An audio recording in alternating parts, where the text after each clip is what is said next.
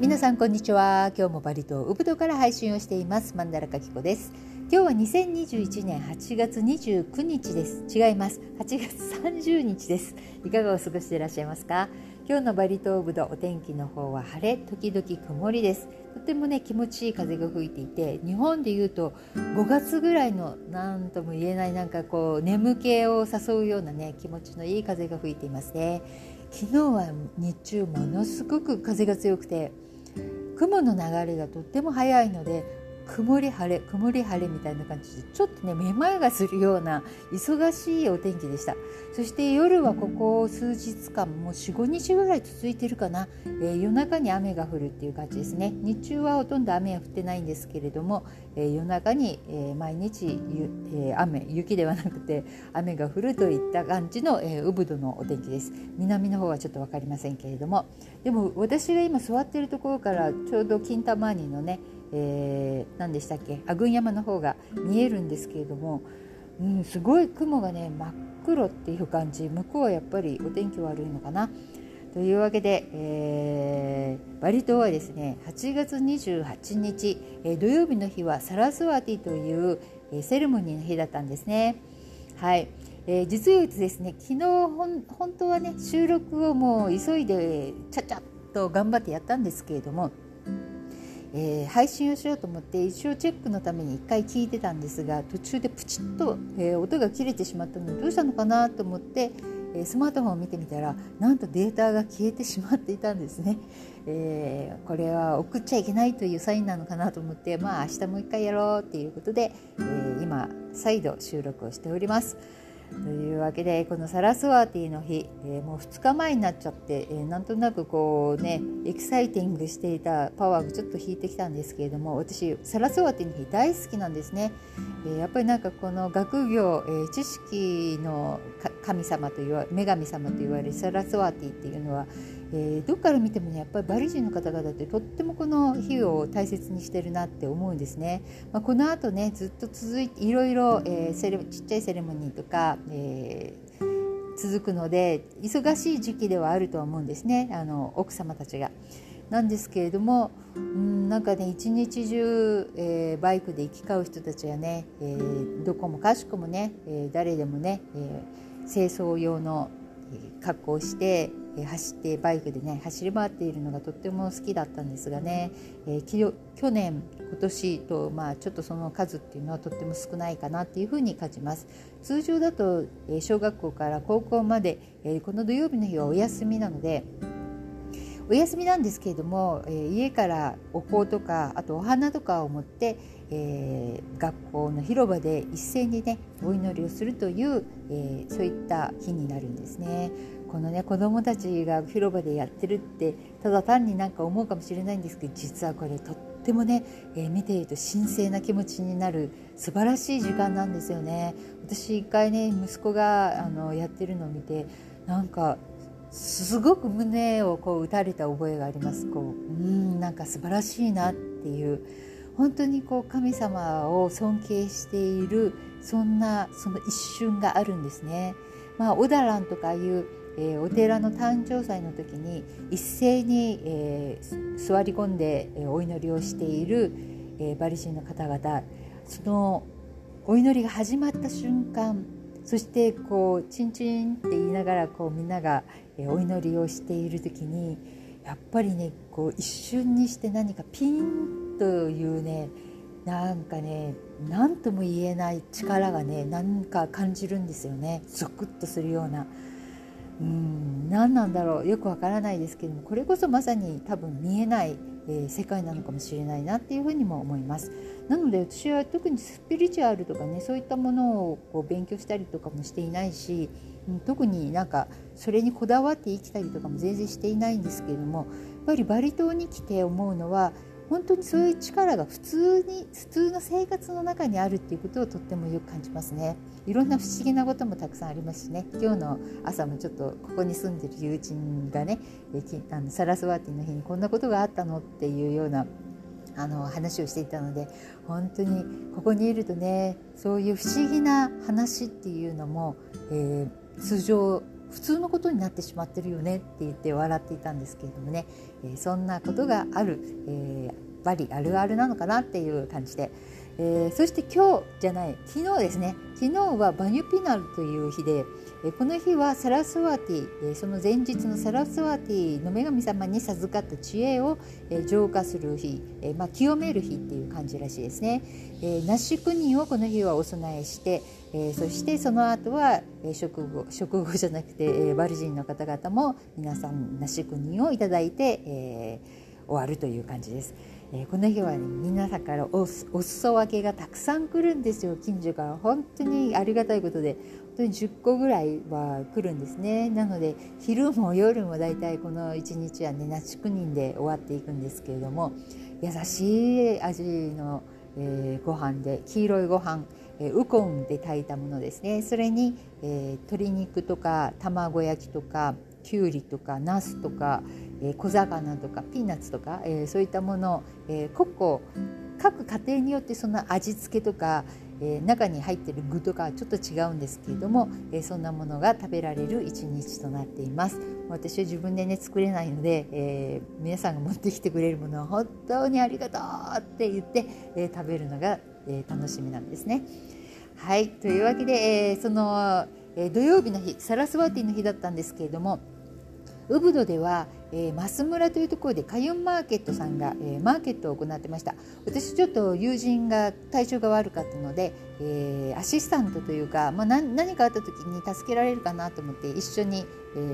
ー、始まりから終わりまで、えー、約2時間ぐらい参加していたんですけれども、えー、とってもねあのにぎわっていました、えー、彼女曰く今日はやっぱりサラスワティだからそんなに、えー、人はいないかなっていうふうに言ったんですけどえー、久しぶりに行った私にとっては、十分いるんじゃないのかなっていう感じでした。こんなに日本人の方もいっぱいいるんだなっていう、えー、実感でしたね、えー、カユンマーケットさん。えー、皆さんねこのコロナになってから始まったこのマーケットにはなかなか日本から、えー、リピーターとして来られている方は、えー、どんなものを売ってるんだろうって気にかかる方々もいらっしゃるんじゃないかなと思うんですけれどもこの海運マーケットさんそして他のマーケットでもそうなんですけれども日本人の在住者の方々がメインで、えいろんな手作りのものを売っているんですね。なので、え化学添加物とかか、え加工品とかそういったものがほとんどなくて、えー、皆さん本当にあの貴重な、えー、食材をね、えー、うまいように手作りで、え出店してくれているわけです。えいろんなものがありますけれども、え人気があるのはやっぱりパン、えパンだけでもね何何店舗何店舗じゃないよね。なあの何人もの方々が本当素晴らしいパンを売ってるんです。もう日本のメロンパンもあればねあのピザトーストみたいなパンもあればコロネとかなんかそういった菓子パンたくさんあるんですが、え他にもフランスで作ってるようなああいうハードパン硬、えー、いパンですね。バゲットから、えー、いろんな、えー、ものがあります。そしてソフトパンもたくさんありますね。今回は23店23人の方々がパンを売ってました。とっても美味しそうで、ね、私も帰りに買ってきたんですけれども。そして第第一番目何て言うんだろう一番出店者率が多いのがスイーツなのかなっていうやっぱり甘いもの系がねとても多いなっていう感じはします。えー、もういろんな方々がやっぱり売っているのでいつも楽しみなんですけれども今回は誰がね何を出すのかなっていった感じで、えー、例えばシュークリームだったりモンブランとかカヌレとか、えー、他にチーズケーキとかもうありとあらゆる洋菓子そして和菓子ももちろん売ってるんですね。わらび餅があったりとか、うん、なんか桜餅みたいなものとかなんか私ちょっともう名前和菓子を忘れちゃいましたけども本当にいろんな種類の和菓子を売っていらっしゃいます。そして手作りのね生チョコとかねあとは桜飴団子とか、えー、毎週毎週なんかいろんなお弁当があるみたいですけれども、えー、数多くのお弁当を出されている方々もいらっしゃいますね。あとインド人の作るインドカレーとかあとドライフルーツとかも豊富ですね。あとは手作り味噌とか、えー、手作りのお豆腐、えー、がんもどきとか厚揚げとか豆乳とかね、えー、他にはオーガニックのお肉そして他には手作りのベーコン、えー、今回はなかったのかもしれないです手作りソーセージっていうのもね、えー、よく売れていらっしゃるようですね。あとは、えー、やっぱり手作りのラーメンとかおうどんとか、え、ドレッシングとか食べるラー油とか、え、もうお惣菜類とかね私は今回お惣菜をいっぱい買ってきたんですけれども足りなかったです。今度行ったらねもし行く機会があったらお惣菜、えー、もういっぱい買ってきとこうっていうふうに思いました。今回私が買ったお惣菜っていうのは、えー、隣で売られていたヌサドアかなんかって言ったかな、えー、ヌサドアから来られていた方でやはり日本食レストランをやっていたんですが今こういうコロナ禍でね開けられないということで、えー、こういったマーケットにね出品されているいらっしゃるんですけれどもなんとねカツオのねえー、もうバリ風のお惣菜なんですが、うん、ウコンとかそういったもの、え体にいい、えー、生姜とかにんにくとか唐辛子とかそういったものをもう細かくしてそれを、えー、ベースにして作ってくれたカツオの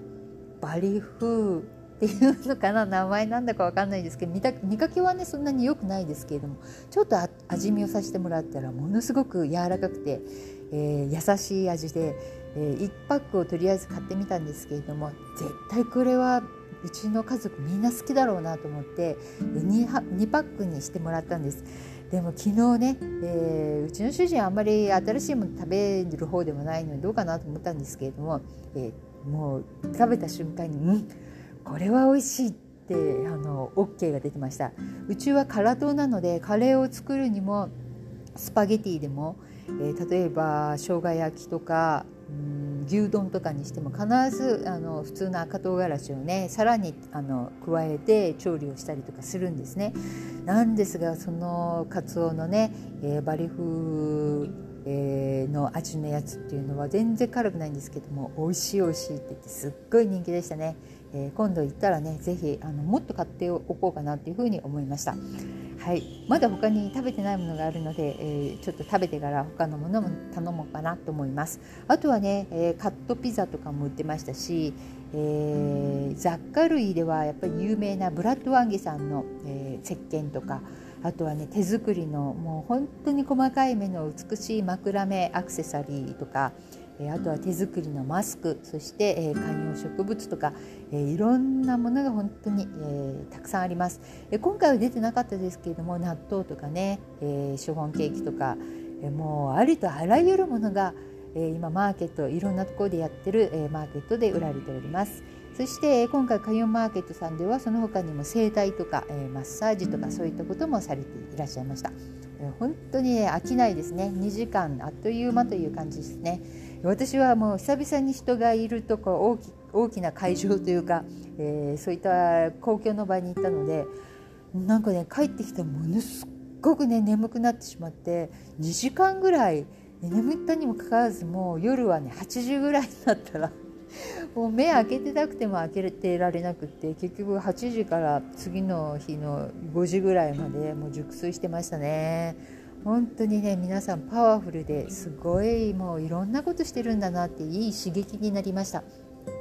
やっぱり外に出るっていうのはいろんな刺激を受けてで自分に、えー、自分は何ができるのかとかえー、自分もやってみようっていうようなねそういった、え気分にもなるのでたまに出かけるのはいいかなっていうふうにも思いますね。ただマンダラカキコ比較的こう引きこもり系なんです。なんですけれども1週間にやっぱりね4回ぐらいは外にこれでも出てるんですよ。やっぱ買い物パンを買いに、えー、行ったりとかうんなんかナシチャンプルがねやっぱり食べたいっていうんでやっぱ週に4日ぐらいは外で昼間はねナシチャンプルを、えー、食べているので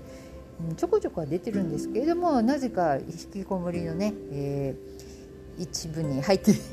入ってしまっているわけですね。はい、というわけで、えー、こんな感じで毎日、えー、楽しく過ごしているんですけれども、えー、インドネシアの方ワクチンの方も特にはね進展はないんですけれどもさすがインドネシアでやっぱりあの偽造のワクチン接種証明書がね売られていたとか、えそういった、えーまあ噂話ではなくて本当のことなんですけれどもこういった話はやっぱりありますね。この偽造ワクチン接種証明書、えー、作ってた方はもうすでに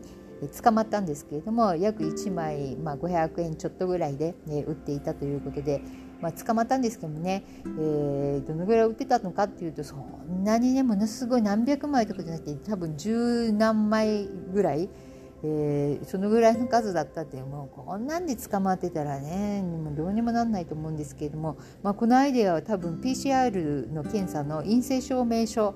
の偽造っていうのが流行っていたので、えー、多分ここからアイデアをもらったんじゃないのかなっていうふうにも思いますね。まあ、このこれだけじゃなくて、えー、PCR のね、えー、陽性だという証明書が、えー、揚げ物のね、えー、包み紙に使われていてそれも発覚したというような、えー、事件じゃないですけれどもそういったこともありましたからね、まあ、インドネシアいろんなこと、えー、どんどんどんどん出てきておりますそして政府の方はですね8月19日に、えー、ファイザー150万回分を購入したということですね。えー、ファイザーね無事に、えー、市場に回ってくれることを心から、えー、祈るんですけれどもまずは、まあ、医療従事者の方々、えー、先という感じで、えー、私たちこういう市民にもね、えーどこにも不明になることなく、えー、ちゃんと市場に出てきてほしいなというふうに思っています。誰かがね止めてしまうと本当にこのワクチンっていうのはなんか賞味期限っていうんでしたっけ？この期限がありますよね使わなきゃいけない。それがやっぱりえー、終わってしまったものをね打たれたりとかしたら大変ですからねちょっと前にもうこのマンダラ学科この1ヶ月ねこれが2回目ぐらいにポッドキャストなのでちょっといつのことだったか忘れましたけれども今月の初めぐらいだったかな、えー、このワクチンを打っている、え、女性のね医療関係者の方が空打ちをしてたということでワクチン入っていないのにそれを打っていたと。そしてえー、それをなぜ分かったかというと、えー、学校で子どもたちにその打っていたところでお母さんが後ろにいて撮影をしていたそうなんです。そしてよく見たら、えー、空注射器の中は空だったということで発覚したと、えー、その医療従事者の、ね、女の子はもちろんあのもうものすごい泣き叫んであのニュースに取り上げられていたんですけれどもその後、まあどうなったのかちょっとここのとこニュース見てないので分かりませんがそんなことも、えー、一時期ねありましたね。はい、そしてですね今月末もう多分始まっているのかな？こちらの方も政府の方が1日200万回接種を目標にワクチン接種を進めていくというようなこともニュースになっていましたね。でもねあのもうジャカルタはもうこのワクチンを打ってなかったらワルンでさえも入れないところがもうたくさんあるということでもうちょっとするとほとんどになるんではないかなっていうふうに、えー、うちの主人の、ね、友人たちももう言っていたのであの本当だと思います。ただこの反強制ですよねあの嫌だって思っててもしてなかった生活がしにくくなるというような方向性というのがちょっとやっぱりうん打ってる打ってないにかかわらずやっぱり人権問題としてどうなのかなっていうふうにも思うところはありますが、えー、ロシアの、ね、プーチン大統領の方は、えー、この前ニュースの方で、えー、接種の強制とかあと接種をしたくないという、えー、従業員を解雇したりとかすることを禁止するっていうふうにおっしゃっているわけですよね。意外ですけどもねロシアがこういうふうにあのプーチンさんがね、えー、こういうふうに言うとは思っていなかったのでちょっとびっくりしましたけれどもでもアメリカの方ではほぼこのワクチン接種をね、えー、していないとできないことがあの、まあ、たくさんというか、え、もうほとんどできなくなっているということは、えー、本当なようです。えー、主人のお姉さんとその、えー、家族がアメリカの方に住んで今もいるんですけれども、えー、そんなことをやっぱり言っておりました。えー、そしてですね昨日主人の方が言ってたんですけども、えー、この間のニュースでねってあのバリ島の空港再開、えー、まああのまあ、島をね、えー、開くという観光ができるようになるのはやっぱり延期になったということで、まあ、2022年に、え延期になっているよっていうような話も、えしていました。これは主人情報で私はちょっと活字とかではまだ見ていないです。まああのまあねこれはもうしょうがないんじゃないかなというふうに思いますね。バリの方もまだまだ、えー、落ち着いていないですね、えー、数字的には下がってきたりとかもしているんですけど次の日に倍になっていたりとか、うん、死亡者の方もとっても少ない人数の感染者なのに、えー、50人とかね60人とか亡くなってるっていうこの不可解ななんかこう数字も、えー、若干あるので、えー、どういうふうになっていくのかね、え見ていかなきゃいけないですね。えー、バリ島の方はねこのワクチン接種が進んでしまったことによってワクチンをしてるから大丈夫という考え方がねちょっとね広まっているかなっていう感じなんですね。なので、えー、前よりもこうちょっとこうなんて注意不足というかマスクをしてない人が多くなったり密になっていることもよく見かけたりとかそういったところにも問題があるんではないかなというふうにちょっとうん、マンデラ・カスコは感じるところはあるかな。でもそれほど数字的にはそんなには上がっていないようですね。はい。というわけでまああのバリ島いろいろありますけれども。ああとねあのデルタデワーターにこの前ちょっと行ったんですけれどもちょっとねデルタデワーターの大きなスーパーマーケットですね、えー、ちょっとやばいような感じですね。もう空のねあの棚がたくさん出てきてしまっていてうん、ココスーパーマーケットオブドのねあのなオブド内にある大きなココスーパーマーケットももうほとんど商品ない状態でいつ閉めるのかなっていう感じなんですが、え、デルタトヨタの方もかなりやばい感じが、え、しましたね。え、空のね棚の通路がね、えー、ちょっとかなり出てきたりとかして、まあ、前から、うん、危険かなというふうな香りはしておりましたけれども、えー、ビンターマーケットの方に行くとかなりたくさんの、え外国人とか、えいるんですねで私もやっぱりデルタデワタにほとんど行かないでビンターマーケットの方に行ってしまうんですけれどもねうんこの辺でも1箇所にスーパーマーケットになってしまうと今度やっぱり価格が少しずつ上がっていったりとかいうそういった競争相手がいないためにね起こってしまう現象も出てくると思うので、えー、この辺ねなんとかしてほしいなというふうには思いますけれども、えー、デルタデワードさんも頑張ってくださいということで、えー、今日はこの辺で失礼したいと思います。はい、それではまたお会いしましょう。またね、バイバイ、さようなら。